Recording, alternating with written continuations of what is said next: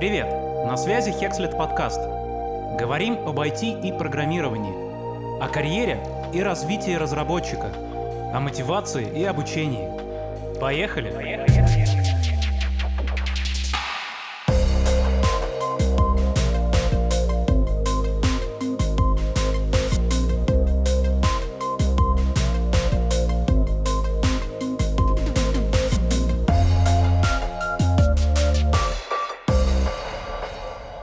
Всем привет! На связи Хекслет, с вами Александр Русков. И в нашей виртуальной студии сегодня Кирилл Евсеенко, CTO компании «Старт», онлайн-кинотеатра. Кирилл, привет! Привет! Расскажи, пожалуйста, в двух словах для тех, кто как бы выпал из инфопространства на последние N лет, э, что за компания «Старт»? А, компания «Старт» э, — онлайн-кинотеатр, один из э, немногих на российском рынке. А, мы предоставляем пользователям возможность смотреть наши оригинальные фильмы и сериалы, а, которые в первую очередь производит наша собственная студия продакшена. А, это наш основной драйвер, а, и пользователи приходят в первую очередь за тем, чтобы посмотреть наши оригинальные продукты к нам. Также мы предоставляем дополнительную библиотеку фильмов и сериалов, чтобы пользователям было в целом интересно у нас находиться. А, активно развиваем наш продукт на различных устройствах по всему миру на любом языке. А можешь, пожалуйста, опять же, для не самых посвященных людей объяснить, что значит на всех платформах? Где вообще это приложение представлено? Ну, стараемся работать везде, где только возможно. А, в первую очередь, конечно же, веб. Это мобильные приложения, это Android-based приложения, Android TV и все на базе Android по ивентам, которые нам приходят, видим, что пользователи ставят нас даже на э, телевизорах, э, на магнитолах э, автомобильных. Да, плюс есть более а, конечно, Smart TV. Smart TV, огромный парк Smart TV устройств. Это все возможные бренды и вендоры, до которых мы можем дотянуться. Есть более э, хитрые устройства, типа STB приставок, э, делаем приложение, э, возможно, сделаем приложение для Xbox, может быть, когда-нибудь для PS5 даже сделаем. Звучит очень, очень обширно. Э, если, опять же, можно как-то обобщить, а на каких вообще технологиях все это работает? То есть только всего? Есть какой-то у вас такой центральный стек? Ну, стек различен для э, каждого из направлений. Э, вся у нас разработка in-house, у нас нет никакой заказной разработки, все сделаем самостоятельно э, внутренней in-house командой. По каждому из э, направлений у нас э, небольшая команда, которая занимается этим направлением, и стек определяется, собственно, этим направлением. То есть для фронтенда свой стек, для бэкенда свой стек, для там, Data Warehouse свой стек и так далее. Если чуть-чуть поподробнее можно, да. Могу расширить, да. А, бэкенд у нас на питоне на Go, это основной стек.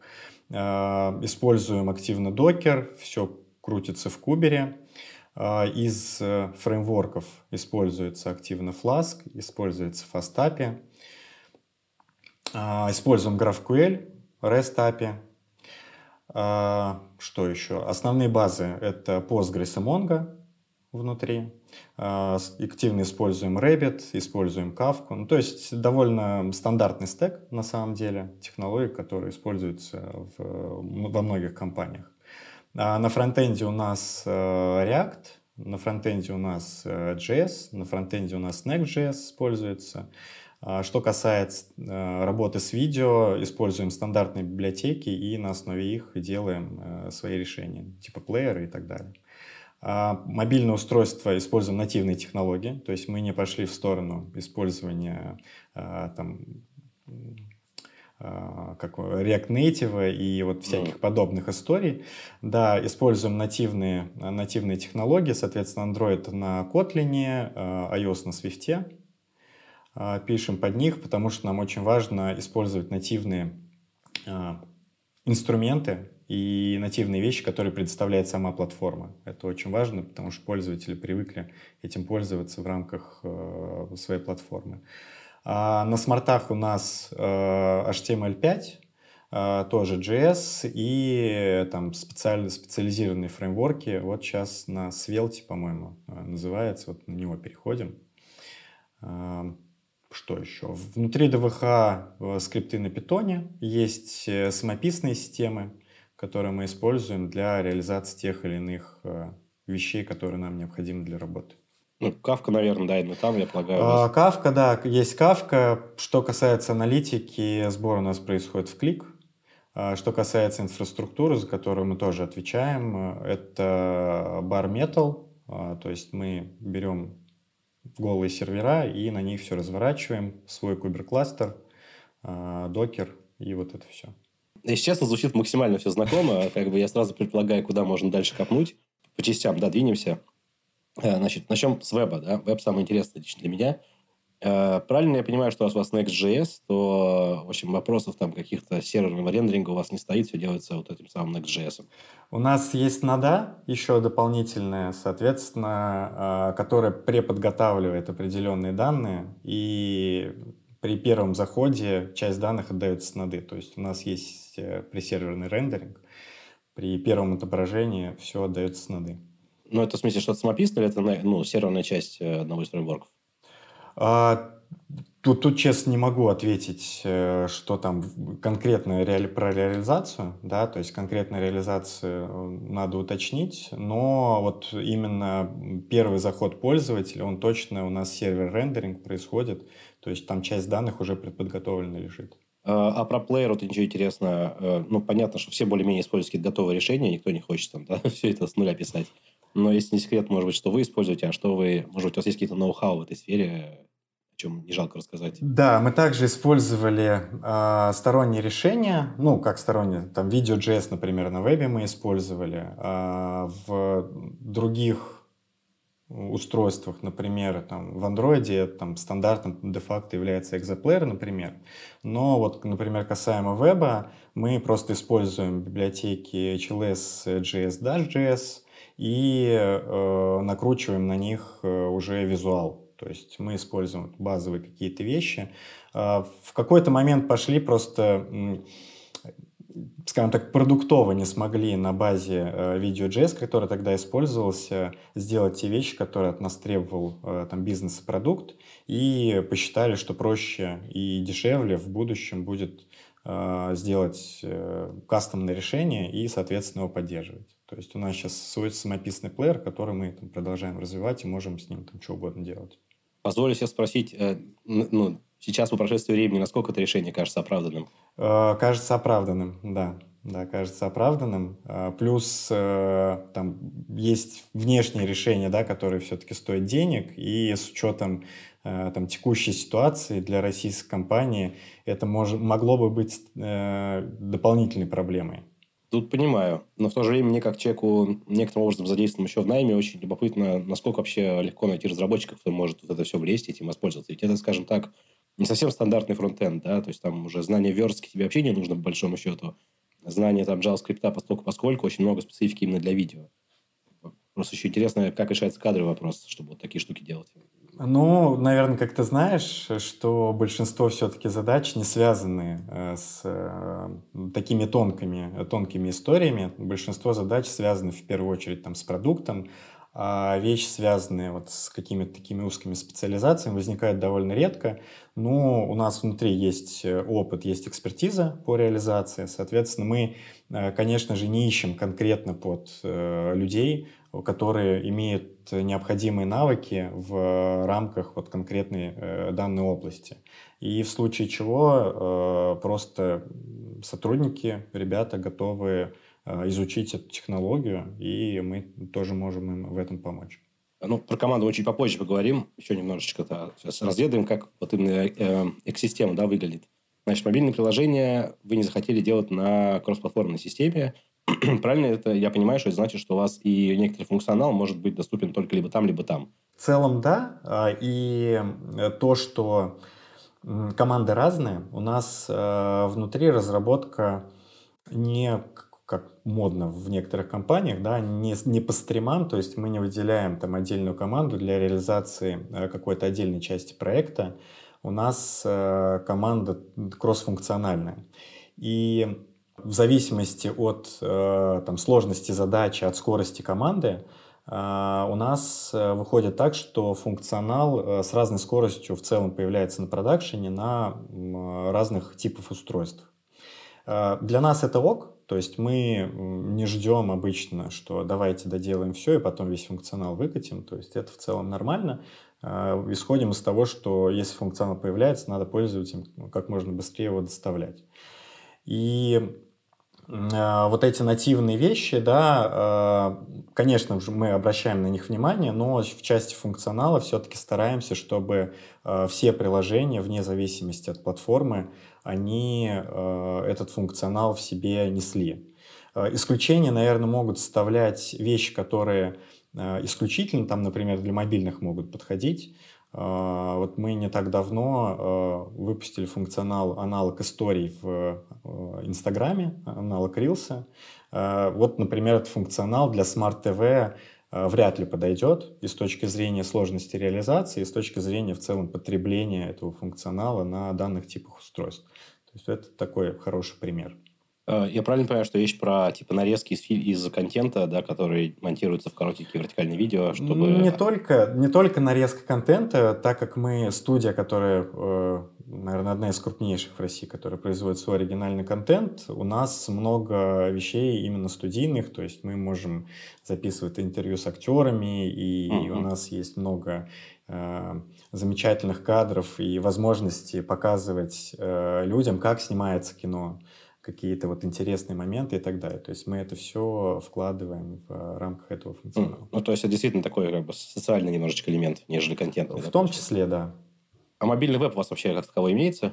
Да, конечно. Вообще веб у нас адаптив, адаптивный, и мобильного веба довольно э, много с точки зрения потребления. То есть, несмотря на наличие э, приложений отдельных на iOS и Android, многие пользователи предпочитают зайти в браузер мобильный и пользоваться приложением там. Да, для меня это тоже загадка, почему так. Ну, с одной стороны, наверное, я не знаю, кто ли проводил либо исследование или нет, но тоже замечал, что мне, например, лично для единоразового использования поставить приложение лень. Но если я там подписчик, регулярно что-то смотрю, то довольно удивительно, да, что люди продолжают пользоваться мобильным вебом, в котором есть масса известных проблем, вот, в том числе и с поддержкой устройств. Все верно, да. Да, поэтому один э, неназванный онлайн-кинотеатр даже на мобильном вебе просто показывает заглушку, иди сходи в магазин, как бы, и, в общем, не парится совершенно по этому поводу. Да, знаем таких. Но тем интереснее, значит, спросить, э, наверняка у вас э, возникали тоже нюансы, связанные с поддержкой мобильного веба на платформах, да, то есть Android и iOS все-таки веб не веб, но очень разные, да, истории с очень специфическими возможностями и проблемами. Как вообще вы к этому подходите? У нас, э, я считаю, замечательная команда тестирования, э, тестирования веба, э, которая берет на свои плечи всю вот эту работу по проверке функционала, по проверке того, что все работает корректно. Там, мы используем плюс дополнительные инструменты. Мы, конечно же, используем автотест. У нас хорошее покрытие автотестами функционала. Вот, поэтому в целом э, эта проблема решается. Да, это э, с точки зрения там, трудозатрат э, несет э, дополнительные там, траты для бизнеса, да, но мы получаем зато результат и хороший эффект на выходе. А с продуктовой точки зрения бывают ли такие ситуации, что вот продукт хочет что-то сделать, а потом разработка возвращается, говорит, вы знаете, вот на iOS не получится. Ну, условно, я позволю себе немножечко углубиться. Например, в iOS в полноэкранный режим он использует нативный плеер, а не тот, который как бы ты ему подсовываешь. Поэтому там нельзя сверху положить ничего практически, никаких оверлеев. Ну, по крайней мере, мне не удалось. Я не знаю, может, я стал уже от жизни. Вот. И, соответственно, когда продукт говорит, я хочу, чтобы там у пользователя в полном экране там висели мои баннеры, а ему говорят, извините, на iOS не получится. Вот. Как, как вот этот вопрос решается вообще? Встречались ли вы с таким? Приходилось ли это решать? Да, конечно, встречались, но по поводу плеера и iOS оверлея нам удалось. Вот, э, да, нам удалось, но не все, да, не все вещи могут быть реализованы. А в этом случае у нас э, в рамках, скажем так, цикла прохождения задачи от э, ее постановки до реализации, до выкатки в продакшн есть определенные этапы, и на этапе постановки задачи там, в разработку мы проводим, во-первых, встречу э, с командой продукта, с э, людьми, которые отвечают за эту постановку задач, по сути, для нас является стейкхолдером, и э, у нас проводятся груминги внутри разработки, где ребята в том числе указывают на эти моменты, и мы просто до того, как эту задачу берем, стараемся все эти моменты утрясти. Но не всегда это спасает. Я думаю, это не только у нас, это боль вообще всех. Чем сложнее проект, тем э, те нюансы, э, которые могут возникнуть, их э, сложнее на этапе постановки увидеть, осознать. И э, либо можно, да, но это будет очень много времени занимать. То есть мы будем уходить в какой-то там waterfall. Вот, поэтому, да, периодически возникает история, когда мы уже на более поздних этапах э, это понимаем, ну и просто перестраиваемся и стараемся сделать, чтобы, скажем так, основной функционал и основной э, point в, и основная идея, для чего он нужен, она не пострадала, но при этом идем на какие-то компромиссы. Такой вопрос чуть э, лично мне любопытно. Я честно скажу, не, не пользователь старт, хотя как бы знаком с некоторым контентом. А, у вас есть же и вот модель, то есть распространение с рекламной монетизацией? Нет. Или у вас только подписка? А, окей. Нет. А вообще у вас есть какие-то рекламные инструменты или рекламные размещения? Uh, нет, только своего контента. Мы вообще э, с момента запуска э, позиционировали и продолжаем позиционировать себя сервисом, который ты можешь купить и получить все, что есть на сервисе. То есть единая подписка, единая цена за единую подписку без дополнительных оплат и всего остального. То есть у нас нет никаких ни дополнительных пакетов, ничего такого. Покупая подписку, ты берешь все, что есть внутри.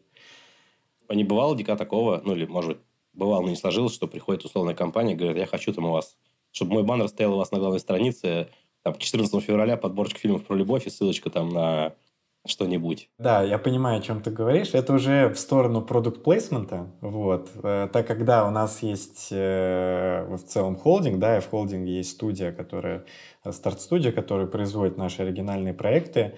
Там есть у них, конечно же, и, по-моему, даже отдельная компания у нас есть внутри холдинга, которая занимается именно продукт плейсментом. Это размещением каких-то там продуктов, да, либо каких-то брендов внутри э, сериалов, внутри того, что мы сами производим. Внутри, внутри контента, я понял. Да, да, да. Это, ну, это в том числе может повлиять на то, что мы видим на сервисе. У нас э, на моей памяти там за э, 5 лет было две таких интеграции, э, где мы делали отдельные лендинги для отдельных брендов э, в части запуска очередного там сериала очередного оригинального проекта. Ну, ладно, тогда не будем в это сильно углубляться. В принципе, лендинги, мне кажется, вещь понятная. Вот про тег было бы интересно, конечно, понудить. Ну, видимо, в другой раз.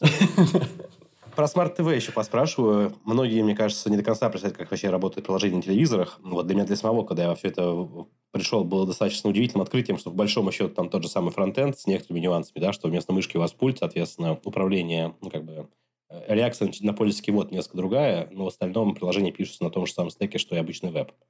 Э, но при этом у меня непрекращающееся ощущение, что с разработчиками в этой сфере прям тяжело. То есть очень мало людей, кто вообще в это вникает. Вот как вообще у вас с этим? Вы как-то их отбираете особо, может быть, воспитываете, или у вас всегда хватает? Э, мне кажется, ни у кого не хватает никогда э, из, э, из онлайн-кинотеатров, да, потому что направление довольно узкое, и действительно этому, наверное, не учат нигде. И многие предпочитают ходить в классический веб, потому что там всегда и работа найдется, и вроде все понятно, и комьюнити большое и так далее.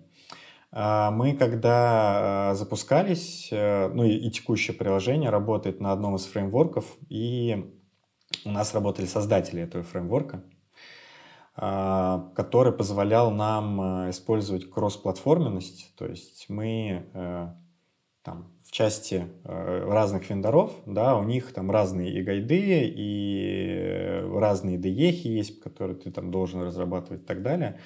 А, вот современные фреймворки, они позволяют делать кроссплатформенную э, историю, при этом учитывая там нюанс конкретной платформы. Вот мы э, одним, одним из таких фреймворков используем, пользуемся сейчас, он называется PureQML. И он, ну то есть мы делаем приложение одно, а, в зависимости от того, где это приложение запускается, используются какие-то нативные элементы, а, какие-то базовые там классы, необходимые для запуска этого приложения, то есть э, собирается там сборки, если необходимо, либо а, там формируется ссылка, по сути, которая дается там, либо вендору в большинстве случаев для там, размещения в сторе. Вот как-то так. Что касается найма, да, действительно, давай так, долгое время, наверное, первые года три у нас э, в команде сначала был один разработчик Smart TV, который э, помимо этого делал еще Android TV и э, Apple TV. Вот. А потом э, у нас стал 0.5 разработчика, вот, который работал, наверное, в таком режиме года три. А сейчас у нас команда из, по-моему, пяти человек.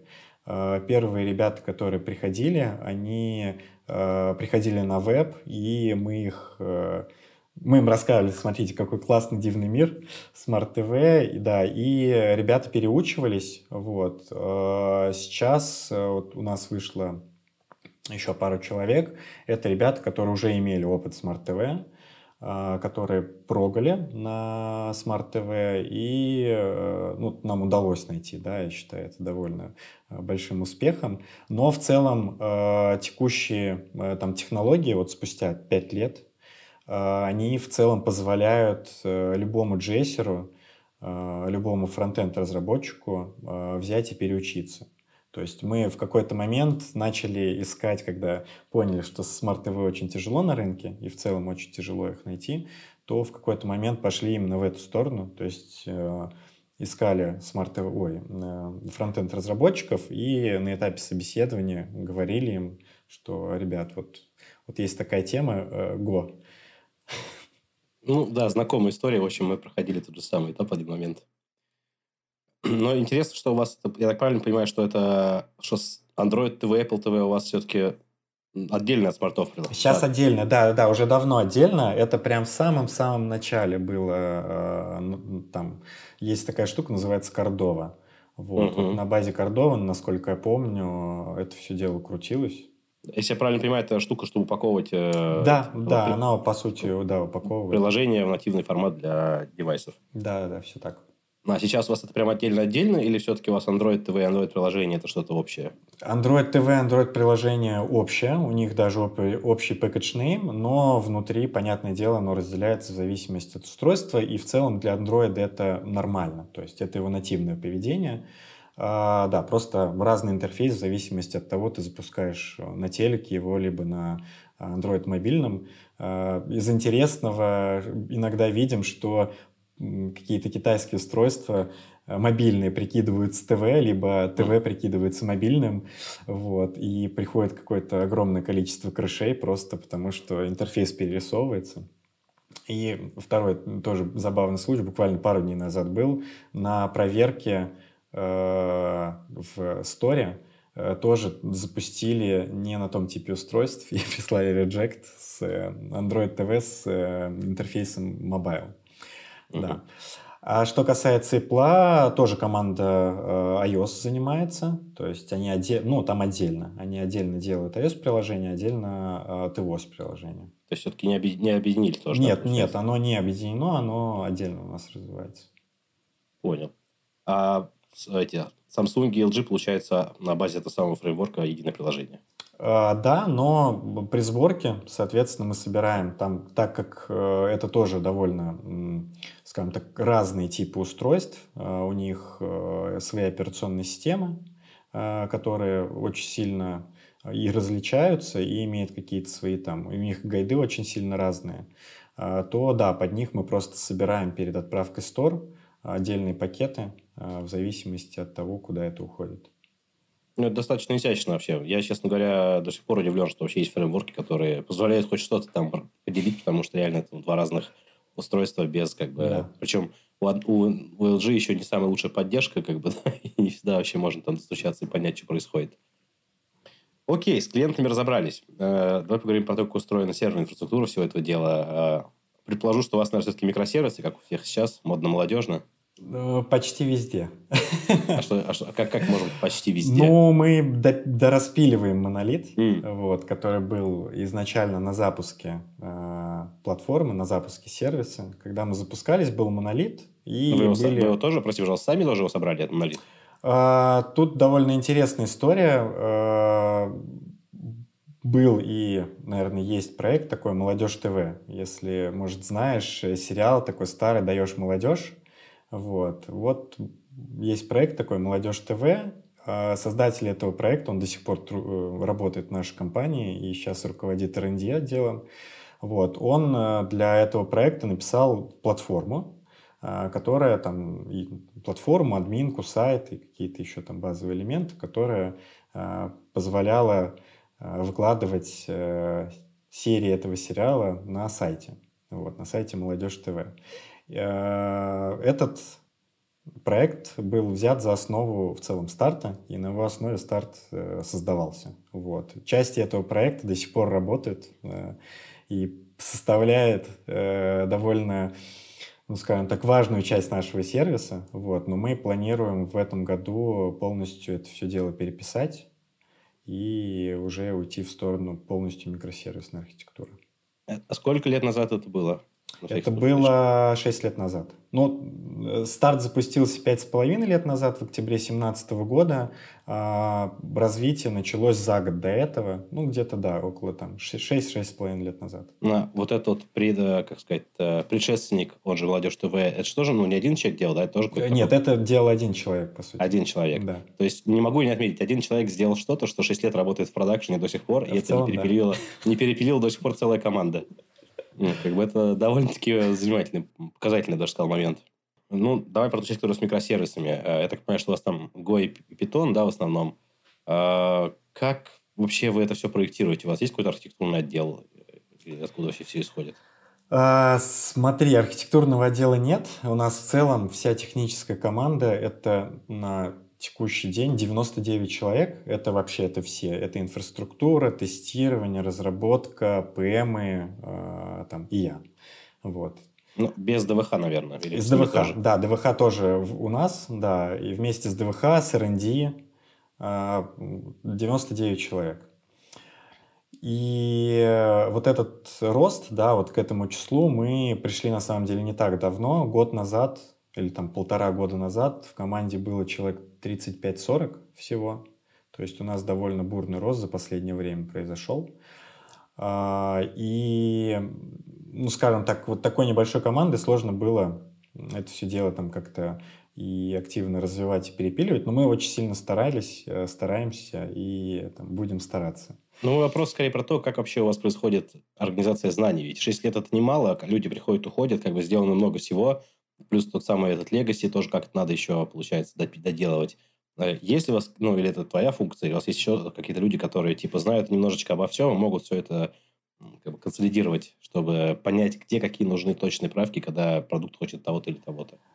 Ну, есть вещи, которые э, там проектировались мной. Э, они, конечно же, э, там не то, что я прихожу и говорю, ребят, делаем вот так. Да, они калибруются вместе с командой. То есть э, сейчас внутри, э, так как очень много сервисов, э, там команда бэкэнд не такая большая, то у нас внутри есть люди, которые отвечают там за несколько сервисов, есть лид, есть э, лиды э, там других команд, руководители инфраструктуры, и в части там проектирования каких-то сложных вещей э, мы там собираем встречи, накидываем какие-то идеи относительно того, как это можно реализовать, Сейчас а, стараемся уходить в историю, когда а, кто-то берет на себя ответственность по подготовке различных вариантов, каким можно э, эту реализацию осуществить. И после мы собираемся, обсуждаем и выбираем то, что э, там нам больше всего подходит, с учетом, возможно, там будущих каких-то э, вещей, которые мы видим, которые стоит там менять и так далее. Как, как часто появляется новый микросервис? Наверное, не знаю, раз, э, может, в квартал может хм. появиться. Довольно часто, наверное. Звучит все-таки то, что у вас там не так, что прям целый зоопарк. Сколько на, на скидку примерно? Штук 30, наверное, хм. там 20-30 штук. Это такие основные. Ну, есть прям микро-микро сервисы, которые какую-то там простую функцию делают. Вот. Но вот из основных, которые там связаны и влияют э, на пользователя, на бизнес, наверное, да, около 20-30. Интересно, как у вас построено взаимодействие между клиентами и бэкэндом, ну, в плане между разработкой клиентов и бэкэндной части? Вы у вас э, вы котируете спецификации, ТЗ, вот это все? Э, конечно. Ну, смотри, у нас э, как таковых системных аналитиков нет в команде. Э, как так исторически сложилось. И я, собственно, в команду приходил как там project менеджер IT.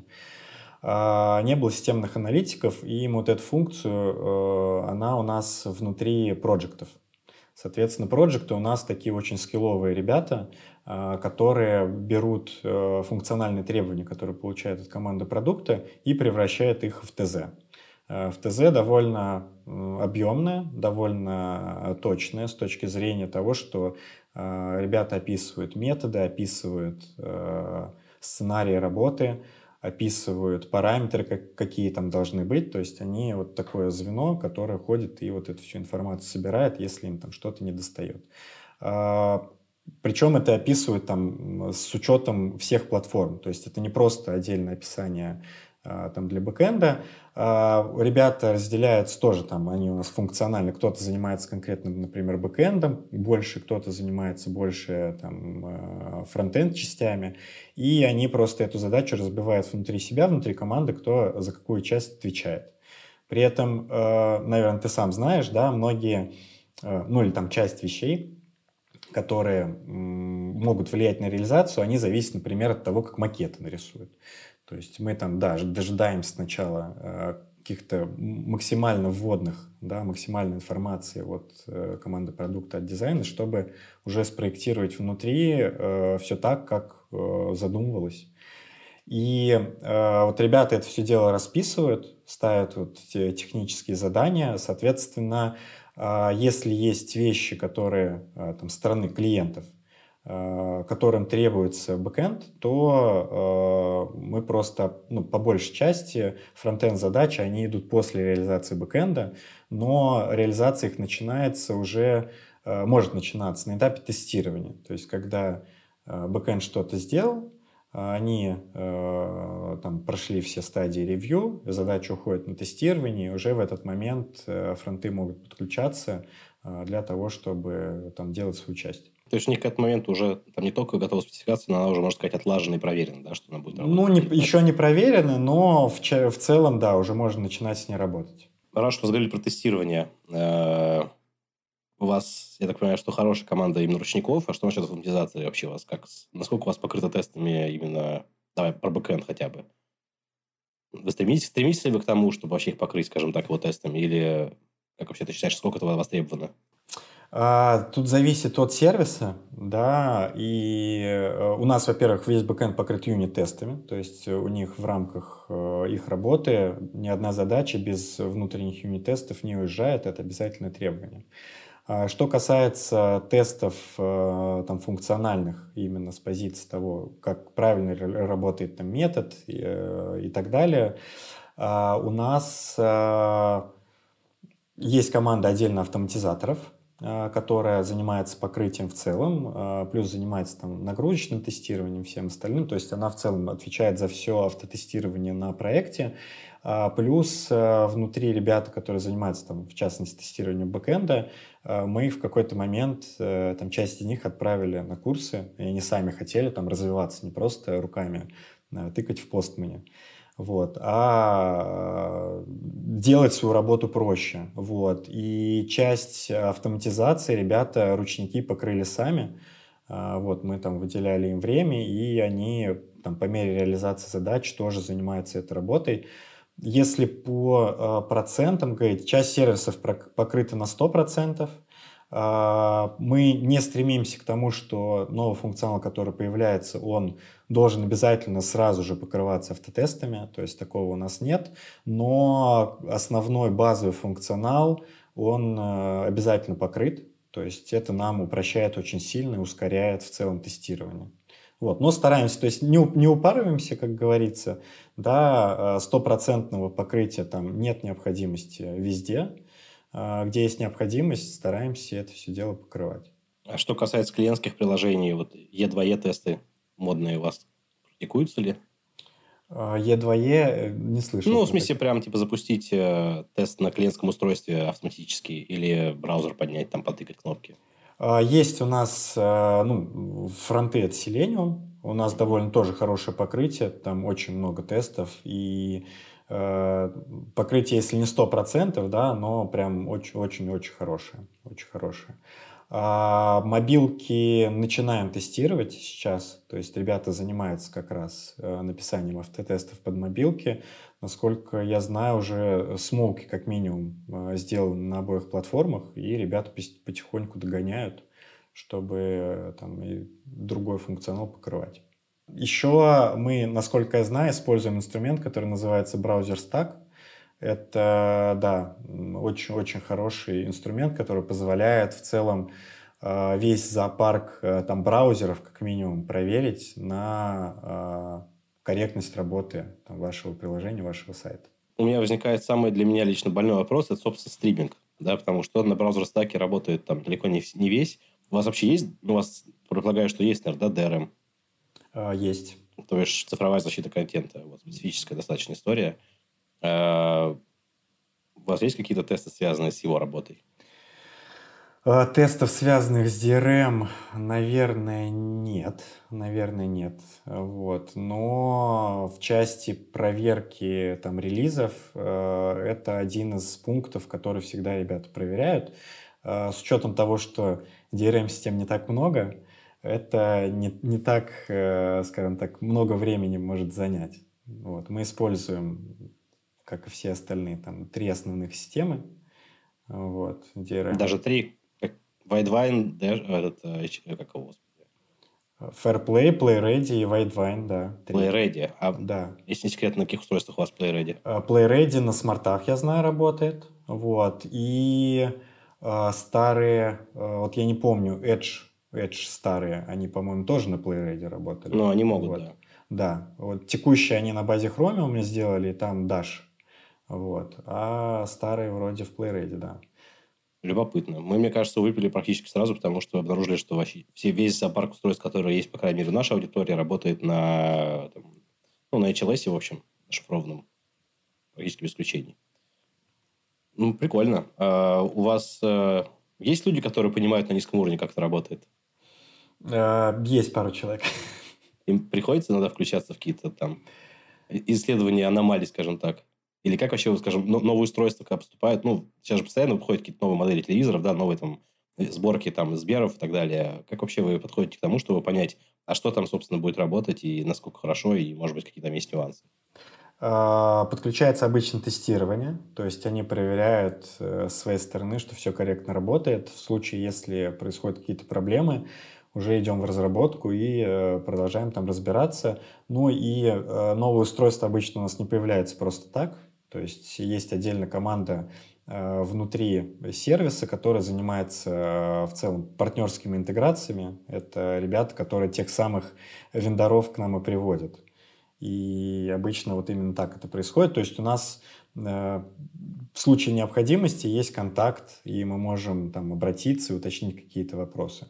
Но, насколько я помню, на э, там, за последнее время что-то такого серьезного не было. То есть все э, там, те вендора, которые приходят, Android-based устройства, и там все в целом адекватно и понятно. Да, надо признать, что последние годы все-таки рынок всех этих платформ как-то гомогенизируется, да, в основном. Ну, даже браузеры, что пошло практически все на движке Chromium. Как бы очень немного выживших пользуются Opera и Firefox. Все остальное, кроме Safari, это Chromium. А, это, безусловно, облегчает нашу жизнь. А, окей. А как вы вообще работаете с качеством смотрения? Я просто знаю по себе, что это очень больная тема, как раз потому что, ну, как бы на каждом устройстве есть еще масса локальных нюансов, да, у кого-то там расширение для браузера, у кого-то там э, VPN, у кого-то там, не знаю, firewall, у кого-то роутер. В общем, есть куча разных нюансов, э, и то, что работает тестирование, может там, да, на аудитории выдать совершенно уникальные артефакты. Э, вы наверняка какую-то уже выставили систему телеметрии, да, чтобы все это собирать. Может быть, расскажешь немножечко об этом? А, мы э, используем внешний, э, внешнего поставщика, э, внешнюю интеграцию, которая собирает нашу телеметрию. А, когда-то смотрели в сторону сбора своей телеметрии, и она у нас там собирается с части устройств, но мы ее по большей части не, анализи не анализируем, будем честны. Да? А вообще, что касается в целом качества, мы э, там делаем упор на инфраструктуру, чтобы пользователю быстрее это все дело доставлялось. Не знаю, как там у вас, мы используем свой CDN, то есть мы построили свою сеть, тоже когда-то давно пошли в сторону этого решения и, наверное, тоже не прогадали. Да, это сложно с точки зрения инфраструктуры, точки зрения поддержки, но с точки зрения качества и стоимости, конечно же, это очень э, такое хорошее, хорошее решение, которое было сделано.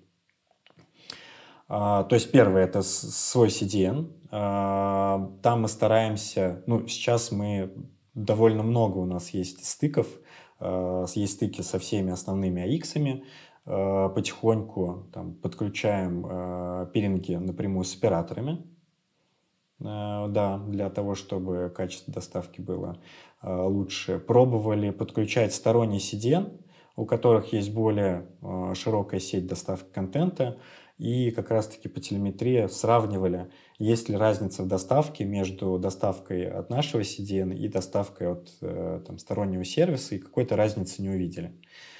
А, второй момент – это работа в, с кодированием. Да, кодируем мы тоже сами, мы не используем а, там какие-то внешние кодировщики. А, изначально использовали, как только запустились, но, наверное, в 2019 году написали свой. И вот в том числе работаем активно над улучшением качества кодирования, над э, тем, чтобы и качество картинки было хорошим, и Э, объем файлов был минимальным, чтобы до пользователя это там э, доставлялось быстрее. Э, последние изменения сделали мы в феврале, как раз перед запуском нашего там, очередного оригинального проекта «Содержанок». Такое серьезное изменение сделали, снизили трафик почти на 30%, вот, выкатив новый профиль. И продолжаем там, дальше работу в этом направлении. 30% это прям космос, мне кажется. Это, да, я сам офигел. То есть это, это был эффект превзошел ожидания, полагаю, да? Ну, давай так, э, будем честны, что профиль мы не трогали довольно давно, наверное, пару лет точно, и как-то там с этим жили, вот. И такие решили, что нет, надо что-то с этим делать, потому что все-таки довольно там больно было в некоторых случаях. У нас был завышенный очень сильно профиль, то есть если мы когда запускались, э, мы позиционировали себя, смотрите, как у нас круто, наши э, Full HD лучше, чем 4К э, у конкурентов. И это действительно было так. То есть мы прям специально там завышали битрейт, а, вот. А сейчас мы пошли в сторону там, уменьшения, чтобы качество было получше с точки зрения доставки. Как вообще вы готовитесь? Э, ну, понятно, что когда выходит новый контент, всегда ожидается да, высокая, как бы повышенная нагрузка. А как вообще вы готовитесь к таким штукам? На что вообще вы смотрите? Может, расскажешь про ваш мониторинг? Насколько плотно вы обложены кибанами, графанами и всем остальным? Э, все эти инструменты у нас, конечно же, есть. Вот. Э, что касается вообще, кстати, инструментов мониторинга, алертинга, конечно же, Кибана Графана. От Кибана мы потихонечку отказываемся, она довольно прожорлива. Вот. И то количество э, логов, которые мы собираем, она не переваривает, вот, либо требует очень там, много места. А, поэтому мы используем для хранения локи, насколько я помню. А, используем Sentry активно для сбора ошибок. Из внешних э, инструментов используем Datadog. Datadog, и сейчас подключаем внутри себя OpenTelemetry, а, тоже для самостоятельного сбора логов и анализа. Вот потихонечку сейчас прикручиваем именно мониторинг. Вот. Ну, алертинг сделан в телегу, там боты есть, которые в случае чего алертят нам а, в почту, там еще куда-нибудь. А по поводу мер, ну, у нас есть прогнозы, то есть мы перед запуском, у нас есть определенный таймлайн по запуску наших проектов – и э, я активно с этим работаю. То есть это на самом деле мне нужно для бюджетирования в первую очередь. А, когда мы бюджетируем там год, это тоже моя зона ответственности, то мне необходимо понимать с учетом э, прогноза по количеству пользователей, которые к нам могут прийти, по там, количеству туриалов, каких-то маркетинговых активностей. Надо понимать, что делать с платформой, стоит ее расширять или не стоит, Э, стоит ли расширять каналы связи и так далее. То есть мы вот э, в первую очередь этим э, занимаемся. А, и в части запуска конкретных там сериалов Э, также смотрим на прогнозы по конкретному тайтлу. И э, если это там особенно не новый сериал, то у нас есть понимание по аудитории, которая может на него прийти. Мы смотрим там в прошлое и примерно можем представить себе, э, что у нас там произойдет, то есть к чему нам готовиться. Э, плюс я со своей стороны, конечно же, перезакладываюсь. Э, это касается в целом РПСов, которые может наши API выдержать, наши сервисы, которые могут выдержать. То есть мы примерно понимаем, что если пользователи придут и будут осуществлять те или иные действия, то основная нагрузка ляжет на те или иные сервисы. То есть мы, если видим, что прогнозы довольно оптимистичные, то а, со стороны сервисов э, там оптимизируем работы методов, либо там увеличиваем количество серверов, которые могут обслужить данные запросы. Со стороны доставки то же самое. То есть мы смотрим на объемы кэшей, мы смотрим на э, каналы связи, которые у нас есть, э, смотрим на в целом достаточно ли всего. Не всегда прогноз срабатывает, Э, вот, да. Как раз я хотел спросить, как бы были какие-нибудь крупные нежданчики? Э, да, да, были крупные нежданчики.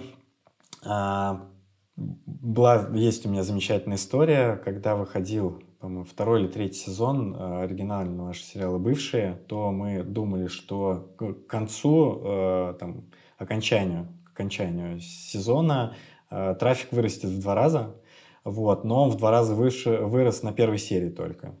А на второй вырос еще в два раза от первой серии. Вот, прям, да, это, это хорошо для бизнеса, но нервно для технической команды. Можно я, прости, пожалуйста, уточню, для понимания, может, аудитории нашей. Речь идет про момент премьеры, правильно? Когда серия выкладывается, прибегает сразу огромная толпа ее смотреть. То есть это не то, что он вырос два раза там на неделю, а то, что прям вот так вот приходит, да, да, да, они приходят так, но э, тут стоит уточнить, да, что это не флетовый, то есть это не график, который идет прям прямой линией, растет э, постоянно. Э, нагрузка на стриминговые сервисы, она варьируется по э, дням недели очень сильно и варьируется по часам. То есть ночью самая минимальная нагрузка, вечером в прайм-тайм, когда люди дома находятся, там, ужинают и Э, смотрит телевизор, это самая высокая нагрузка. То есть профиль примерно такой. И мы, конечно же, в первую очередь обращаем внимание на пик. То есть нас интересует пик, нас интересует э, то время прайм-таймовое, чтобы мы вот в пике могли э, всем тем пользователям, которые к нам приходят, э, отдать все, что они хотят. Да, и э, история такая, что вырос в два раза на первой серии, Э, на премьере. На премьере второй серии вырос еще в два раза. И э, на следующий день, по-моему, один из э, провайдеров, э, который предоставлял нам э, канал, он нам прислал уведомление о том, что э, произошла авария на узле, и в день Э, премьера то ли третьей, то ли четвертой серии будет э, на полдня с 12 утра до ночи обрыв соединения полностью и, недо... и, в общем, услуги будут недоступны. Вот, вот такой вот нежданчик прилетел. Э, в итоге мы за, э, наверное, неделю или там даже меньше э, подключили оперативно резервные каналы. Э, те люди, кто знает, как сложно вообще с дата-центром там договориться и оперативно Э, протянуть э, э, кроссировку от стойки до стойки, да, наверное, знают, насколько это тяжело и как нам сложно это далось. В общем, нашли контакты, все это сделали. А, плюс, с учетом вот такого активного роста, нужно было срочно запускать еще один узел CDN в эксплуатацию, потому что текущие не справлялись. Вот. И нам удалось. Мы запустили его Э, в 7 вечера, день, дня премьеры. Э, пик у нас где-то в районе 22, 30, 23. Вот. И вот уже когда уже, скажем так, подходило к краю, вот, мы запустили э, еще один узел и успешно с этим справились. В общем, сразу испытали, испытали его сразу боем, так сказать. Да, было страшно, честно скажу. Было страшно. Вот. Хотелось бы таких историй, чтобы больше не повторялось. Тут могу только согласиться. Конечно, все эти истории всегда пьют максимум крови всего, всего физического персонала. Э, ну и как бы особенно, я думаю, тут э, э, примерно все сервисы производят контент в одной нише, что ведь надо понимать, что за всеми этими примерами следят люди, которые все их снимают. Вот, а это, как правило, там, достаточно серьезные ребята, которые не очень любят, когда их контент недоступен в момент, в момент премьеры. А, такой еще вопрос. Я думаю, что он максимально актуален в последние периоды. Наверняка вы сталкиваетесь с угрозами, скажем так, безопасности, да, дидосы, наверное, какие-нибудь там хакеры неэтичные и все прочие. Как вообще у вас, ну, может быть, есть чем поделиться по этому направлению? Как вообще вы работаете с такими угрозами? Да, иногда приходят э, всякие нехорошие ребята. Э, мы сейчас не используем каких-то внешних решений. Э, мы пробовали работать с куратором, э, пробовали еще с кем-то работать. Вот. Они довольно дорогие. Вот. И, наверное, для нас там не представляет какой-то... Э, нет, нет необходимости использования каких-то внешних решений. У нас есть э, при этом отдельный э, там, API, мы через DDoS-канал одного из провайдеров заворачиваем. А, там его настроили, да, вообще любая настройка DDoS это такая очень сложная и тонкая операция, вот, потому что нужно э, хороших пользователей не отрубить, вот, а это очень сильно сказывается на бизнесе. И активно используем там рейт-лимиты, э, есть своя бан-база, можно так сказать. Ну, и в целом следим за всплесками, то есть если кто-то приходит, Э, то э, там активно за этим следим. Ну и, наверное, самое главное, да, мы стараемся э, в целом проектировать свой сервис таким образом, чтобы любой DDoS, он был нам не помехой и не влиял в целом на работу сервиса. Вот, то есть стараемся вот из этого исходить. Можешь, пожалуйста, уточнить, то есть это речь про отказоустойчивость отдельных сегментов как бы всей экосистемы или... В том числе. Ну, то есть, э, ну, вообще, как говорят, да, не бывает плохого DDoS, бывает мало денег. Ну, это, в общем-то, да. Да, вот, поэтому, э, ну, скажем так, те сервисы, которые необходимы э, пользователю для того, чтобы нашим сервисом пользоваться, те сервисы внутренние, они э, там максимально защищены, то есть мы многое что там кэшируем, плюс у нас есть э, определенный регламент, что в случае, если там что-то идет не так, и количество запросов, э, которые э, к нам прилетают, наши сервисы могут не обслужить, то э, есть регламент по, скажем так, отключению сервисов и функциональности, которая не критична, не влияет на работу сервиса в целом. То есть вот мы такой подход выбрали. Это вручную делается или это какой-то автоматизированно? Ну, нет, это делается вручную, да. Э, автоматизированно довольно сложно это, там, скажем так, сделать по причине ложных срабатываний в первую очередь. То есть сложно сказать, что э, там, об, об, обучить, да, обучить. Не тот этому. случай, когда лучше перебдеть, чем недобдеть. Э, все верно, да, все верно. А, немножко еще про команду хочу поспрашивать. Э, ты уже упомянул количество. Можешь примерно ну, в процентах вообще, кто чем занимается? Сколько людей на клиента, сколько на бэкэнда, сколько остальных? Как много девопсов, особенно интересно, учитывая, что у вас все свое на железе. Так, а я сейчас могу сказать. Это сказать очень просто. Вот просто про девопсов мы обычно мало говорим. Такая достаточно ну, как бы покрытая мраком э, для разработчиков сфера, потому что, несмотря на то, что, в общем-то, и ну и Хексы в том числе, и многие разработчики отстаивают подход, что каждый разработчик, он немножечко DevOps, да, все-таки одно дело это настроить самому себе окружение, другое дело развернуть э, там кубы в дата-центре, соединить там, настроить шардинг и репликацию и все остальное. Э, вот, интересно просто в том числе, как вообще, где их брать в таких количествах? Да, наверное, у нас э, мало людей этого направления. Э, пару человек вышло вот буквально не так давно. А, вот из всей команды. Весь отдел эксплуатации наставляет 9 человек. А, из них это два инженера, которые занимаются э, установкой серверов, ну, то есть им ручной работы, работы в дата-центре. А, два сетевых инженера, которые занимаются сетями, настройкой сетевого оборудования, и, соответственно, 5 человек, это руководитель отдела эксплуатации и еще там 4 человека, это админы, девопсеры, то есть все те люди, которые занимаются у нас серверной инфраструктурой. Из них вот двое вышло не так давно, то есть, вот, можно сказать, до э, конца прошлого года у нас было всего 7, 7 человек в эксплуатации. Вот, это, я считаю, не так много. Ну, а теперь, получается, почти ну, 10% команды. Ну, сейчас 9, да. Сейчас 9 человек. А, группа R&D у нас это два человека. А, ребята занимаются всякими интересными вещами, ищут какие-то, пробуют новые истории, которые появляются активно э, в современном мире. А, проектный офис у нас это тоже 9 человек. Это те самые project менеджеры о которых я говорил раньше. Что касается департамента разработки, в самом департаменте получается 78 человек. Это руководитель разработки. А, отдел тестирования 37 человек всего. Ну, это треть компании, мое, мое уважение. Они у нас разбиты по направлениям, то есть э, у нас есть внутри отдельные команды, отдельная команда мобильного тестирования, смарт-ТВ тестирования, тестирования бэкэнда, тестирования фронта. Плюс автотестирование. То есть 5 получается команд и head of, э, head of QA. А бэкэндеров у нас 12 человек суммарно, а смартов 5, 3 человека на ДВХ, 10 человек на веб и по 5 человек на iOS и Android. Ну, в общем, да, такие знакомые здоровые пропорции, я бы сказал.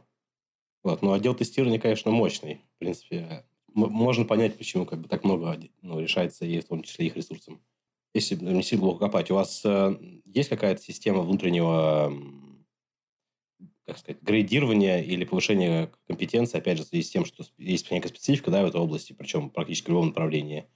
Э, или вы стараетесь отбирать сразу людей с рынка, которые видели, знают, скажем так, готовы к таким вещам? А, что касается в целом системы градирования, вот мы как раз вот сейчас находимся в той точке, когда выстраиваем э, понятную э, внутри команды, понятную э, людям вовне, бизнесу, э, там, HR, систему градирования и не просто градирования, а компетенций, необходимых для нахождения на том или ином уровне. Вот этот процесс идет прямо сейчас. Э, мы его э, запустили в начале этого полугодия. Мы долго к нему готовились. А, сейчас, э, наверное, к концу этого полугодия мы э, планируем провести первый этап э, там, оценки, можно так сказать. Но мы это рассматриваем в первую очередь как помощь ребятам внутри команды для понимания того, куда стоит развиваться, куда бы они сами хотели развиваться, и что нужно компании, чтобы они понимали, да, какие навыки нужны компании, а, для того, чтобы там, строить наш бизнес. То есть в первую очередь вот такую. Э, э, вот, вот это вкладываем в, в целом в грейды. А, ну и, соответственно, относительно грейдов будет накладываться вся остальная история, связанная с мотивацией, с э, оплатой и так далее. А, до этого, как мы жили, ну, это скорее было такое а, нативное, да, когда там мы самостоятельно как-то оценивали, э, лиды оценивали ребят в командах и старались заранее там приходить, то есть если видим, что человек э, фигачит, э, очень хорошо отдается делу и задача у него получается хорошо, то стараемся там как-то поддерживать, либо направлять самостоятельно, либо, конечно же, ребята могут сами приходить и Э, какие-то вещи упоминать, э, говорит, я там хочу что-нибудь больше, там поучиться и так далее. Вот. То есть вот таким образом работаем. Ну и в целом, наверное, там, я могу гордиться, у нас довольно низкая текучка. Есть в компании люди э, в отделе, которые работают э, с момента запуска. Вот. И в целом стараемся выстроить очень хорошую атмосферу как внутри коллектива, так внутри компании, так и по условиям, то есть э, со всех сторон, чтобы людям было комфортно у нас работать, э, было классно решать интересные задачи. Э, ну, стараемся такую атмосферу поддерживать. А насколько у вас все-таки высокий входной ценз? То есть вы стараетесь отбирать людей посильнее или у вас есть, в принципе, все, скажем так, ступени развития? Зависит, зависит от необходимости. Мы, когда планируем э, бюджет э, фото, э, бюджет по найму там, на год, мы смотрим в том числе на те задачи, которые нам предстоит решать, смотрим на ту команду, которая у нас есть сейчас, э, стараемся прогнозировать то, Э, как люди могут вырасти, ну, то есть там, каких навыков могут добиться, и от этого мы уже э, планируем, какого уровня разработчики нам нужны. То есть, например, если мы знаем, что нам нужно сделать каких-то два там, мощных микросервиса новых, и там текущая команда вся занята, мы там будем искать, например, там синьора, да, или там двух сеньоров, которые смогут сходу э, погрузиться в проект и осилить эту задачу. Если мы ищем, э, если мы видим, например, да, что э, у нас э, куча там каких-то мелких историй, то мы стараемся э, планировать поиск людей с более низким уровнем. Э, плюс у нас очень сильно развита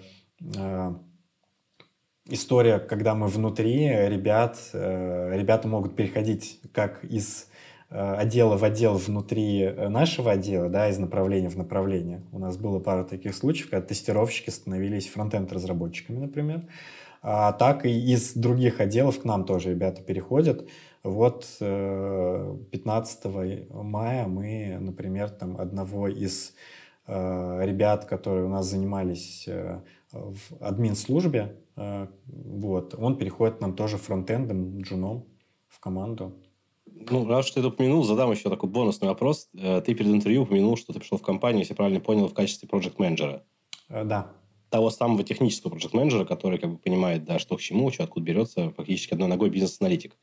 Э, для тех людей, кто нас слушает, может быть, поделишься немножечко вообще своим как бы, карьерным путем, и как вот это все тебя привело к тому, что ты теперь ну, руководитель всей технической, да, всего технического департамента довольно крупной компании.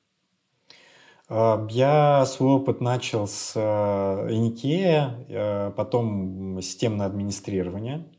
Работал в компании, э, обслуживал офисы с точки зрения именно системного администрирования.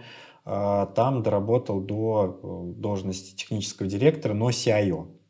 Mm. Вот, это да. IT-директор, можно так сказать. IT-директор это был крупный туристический холдинг, когда туризм еще активно жил и очень сильно развивался.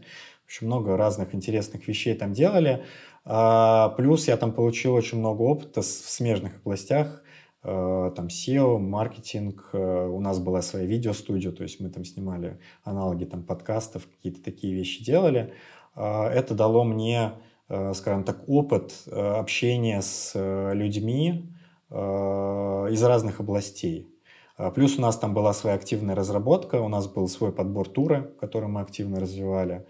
Э, и сайты, э, внутренние CRM-системы по э, тому, как работать с пользователем, то есть там те базы, где все, все вот это жило.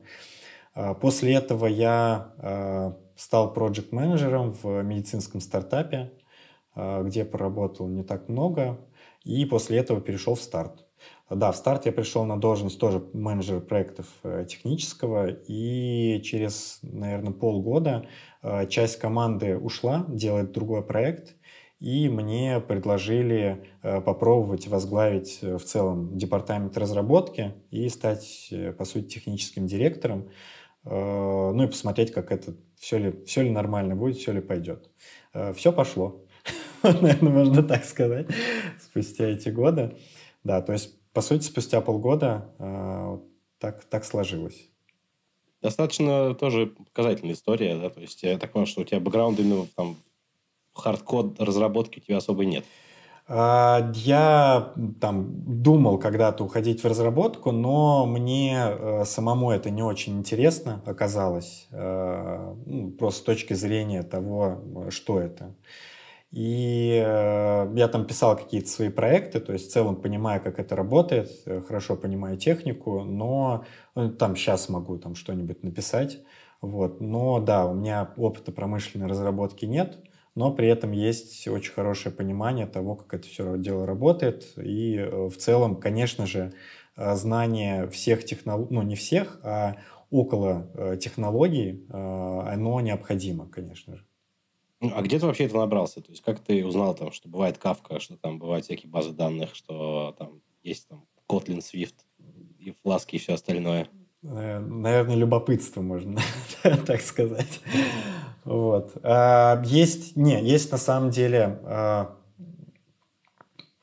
книги, да, много разных книг, и там, когда а, я просто не, не просто там программировать сел когда-то, да, э, я взял книгу, начал читать, и в любом случае там в книгах так или иначе те или иные технологии, они указываются, и ты просто э, копаешь, копаешь, копаешь, натыкаешься на какое-то незнакомое слово, а что это такое и так далее. Так вот оно, собственно, и появляется. Вот. Сейчас, я думаю, с этим э, стало намного проще, с одной стороны, потому что стало очень много литературы, очень большой очень большой комьюнити в целом, и э, с учетом там, текущего интернета можно найти ответ на любой вопрос, который у тебя может возникнуть, ну, на практически любой. А, но и есть негативные моменты, да, информации стало очень много, и технологий очень стало много, и тут важно э, людям, которые там либо пытаются в это войти, либо уже э, есть, не распылять там свое внимание, потому что если там хочешь стать экспертом, например, в программировании в какой-то области, мне кажется, важно здесь э, развивать именно это направление, то есть э, и знать вот около какие-то вещи, с которыми ты работаешь, потому что объять необъятное, наверное, невозможно. Языков программирования сейчас сотни, если не тысячи, и, наверное, нет необходимости знать их все. Ну, мне кажется, ты подчеркнул самую важную вещь, собственно, любопытство. Для любого инженера, мне кажется, один из самых вообще главных критериев успеха в чем бы то ни было, потому что большая часть знаний, она как бы не идет сама тебе в руки, ее нужно откуда-то добывать усиленно и превозмогая зачастую. Да, все верно. Кирилл, спасибо большое за это интервью, было очень познавательно. Спасибо тебе. Да, уверен, что многим нашим зрителям не все было понятно, о чем мы тут говорили, но тем больше мотивации учиться развиваться и изучать. Спасибо, что были с нами. Подписывайтесь на канал, нажимайте колокольчик, оставляйте комментарий. Всем пока. Пока, спасибо.